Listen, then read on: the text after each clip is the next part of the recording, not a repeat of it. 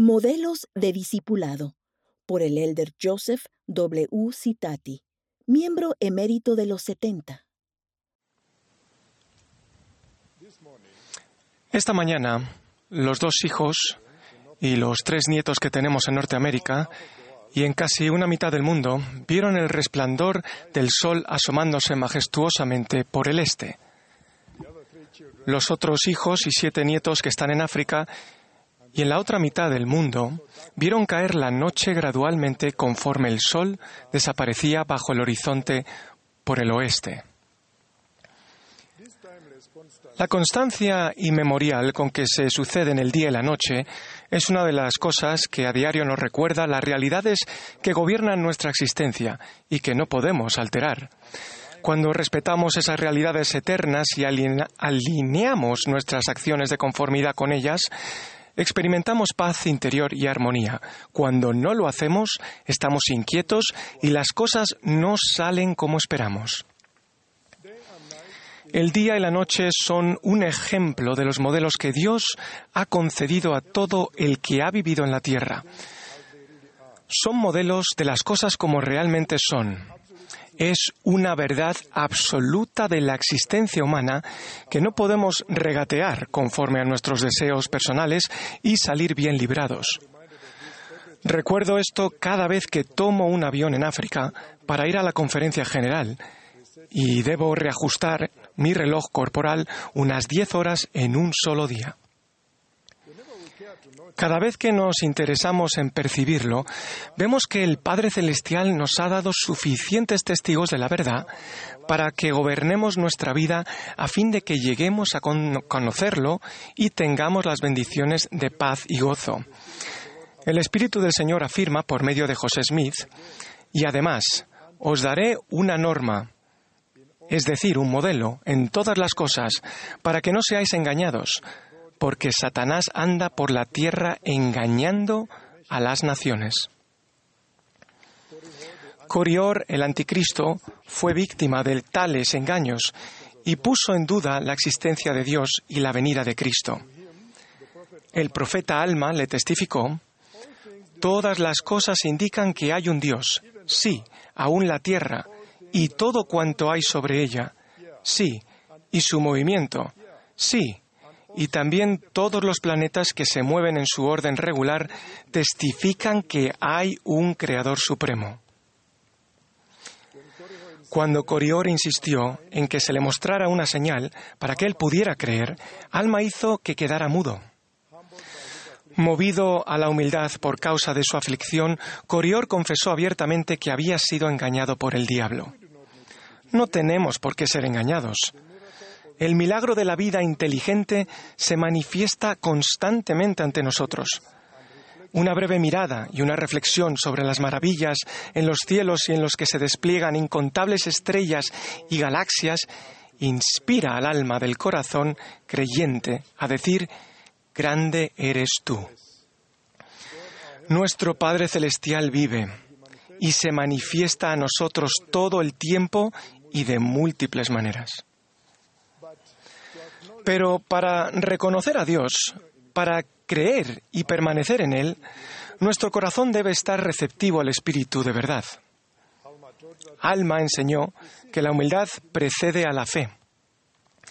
Mormón agregó que es imposible que alguien que no sea manso y humilde de corazón pueda tener fe y esperanza y reciba el Espíritu de Dios. El rey Benjamín declaró que todo aquel que dé más prioridad a la gloria del mundo es enemigo de Dios. Aun cuando Jesucristo era justo y santo, al someterse al bautismo para cumplir con toda justicia, demostró que la humildad ante Dios es un atributo fundamental de sus discípulos. Se requiere de todos los nuevos discípulos que demuestren su humildad ante Dios mediante la ordenanza del bautismo. Así, todos los que se humillen ante Dios y deseen bautizarse y vengan con corazones quebrantados y con espíritus contritos, serán recibidos en su iglesia por el bautismo. La humildad inclina el corazón del discípulo hacia el arrepentimiento y la obediencia. El Espíritu de Dios puede entonces llevar verdad a tales corazones y ésta hallará entrada. Es la falta de humildad lo que más contribuye a que se cumpla la profecía del apóstol Pablo en estos últimos días, cuando dijo, porque habrá hombres amadores de sí mismos, avaros, vanagloriosos, soberbios, blasfemos, desobedientes a sus padres, ingratos, impíos, sin afecto natural, implacables, calumniadores, sin dominio propio, crueles, aborrecedores de lo bueno. La invitación del Salvador a aprender de Él es una invitación a alejarnos de las tentaciones mundanas y a llegar a ser como Él es, manso y humilde de corazón. Entonces somos capaces de tomar su yugo sobre nosotros y descubrir que este es fácil, que el discipulado no es una carga, sino un gozo, tal y como el presidente Nelson nos ha enseñado con elocuencia y repetidas veces. El aprender sobre Cristo y sus caminos nos lleva a conocerlo y a amarlo.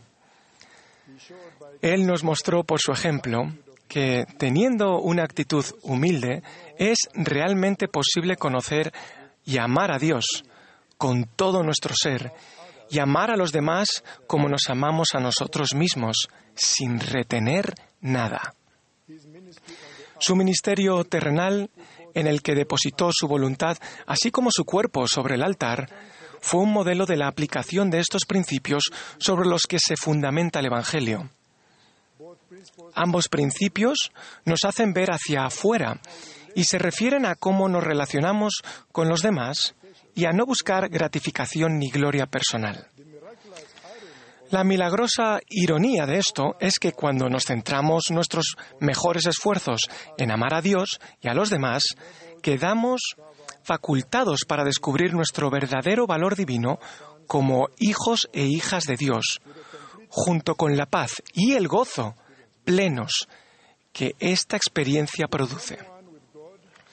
Llegamos a ser uno con Dios y con los demás mediante el amor y el servicio. Entonces podemos recibir el testimonio del Espíritu Santo acerca de ese amor puro, que es el fruto que leí describe como el más dulce, superior a todo cuanto yo había probado antes.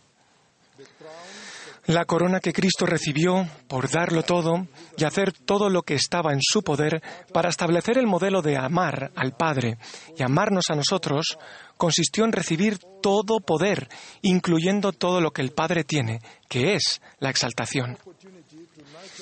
La oportunidad de alimentar el alma con un perdurable amor por Dios y el prójimo comienza en el hogar, mediante hábitos santos de conectarnos a diario con el Padre mediante la oración personal y familiar en el nombre de su Hijo unigénito, de aprender juntos sobre ellos por medio del estudio individual y familiar, de observar juntos el día de reposo y de poseer individualmente una recomendación vigente para el templo y usarla juntos tanto como podamos.